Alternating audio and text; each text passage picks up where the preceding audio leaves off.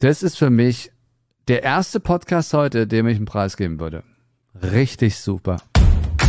Hallo, ich bin der Micha und vielen Dank, dass du mich heute mitnimmst.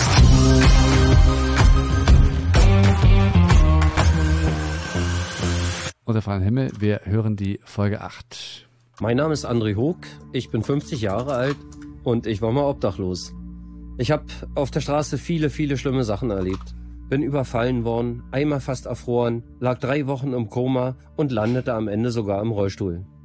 Mit dieser Podcast-Reihe möchte ich über Obdachlosigkeit aufklären, euch erklären, wie Obdachlose wirklich leben, wer Obdachlose sind, wie hart das Leben auf der Straße ist und auch erklären, wie man Obdachlosen helfen kann und mit vielen Mythen und Vorurteilen aufräumen. Perfekt. Und mehr braucht es nicht.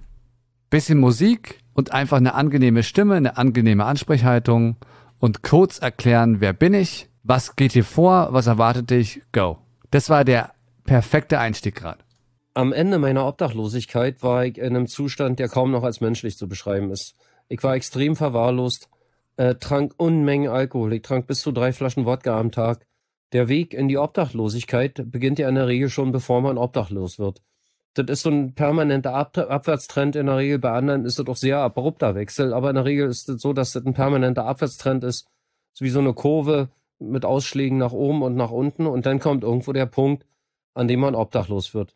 Und er redet sehr frei, aber du merkst, okay, da ist genau strukturiert vorher schon, ja. Solche Stories liegen eindeutig auf der Straße, ja. Wenn du die richtig verpackst und denen die Chance gibst, richtig rüberzukommen, sind die so stark, ja. Also es ist der Wahnsinn, wie er das erzählt. Also er ist ja natürlich auch perfekt dafür, ne? Die Produktion ist bewusst im Hintergrund, weil du komplett dabei bist und du merkst die Produktion gar nicht, weil du bist voll da, wo du sein solltest, und zwar beim Content. Es geht um den Content. Es ist 100% Story.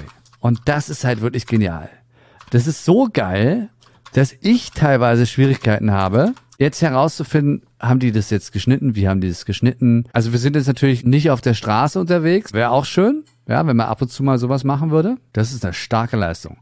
Da hat sich jemand wirklich sehr viel Gedanken gemacht. Es braucht nicht viel Trara und Verpackung und wie auch immer und eine Einleitung jetzt, sondern es braucht wirklich nur den richtigen Menschen, der die Story erzählt auf die authentischste Art und Weise.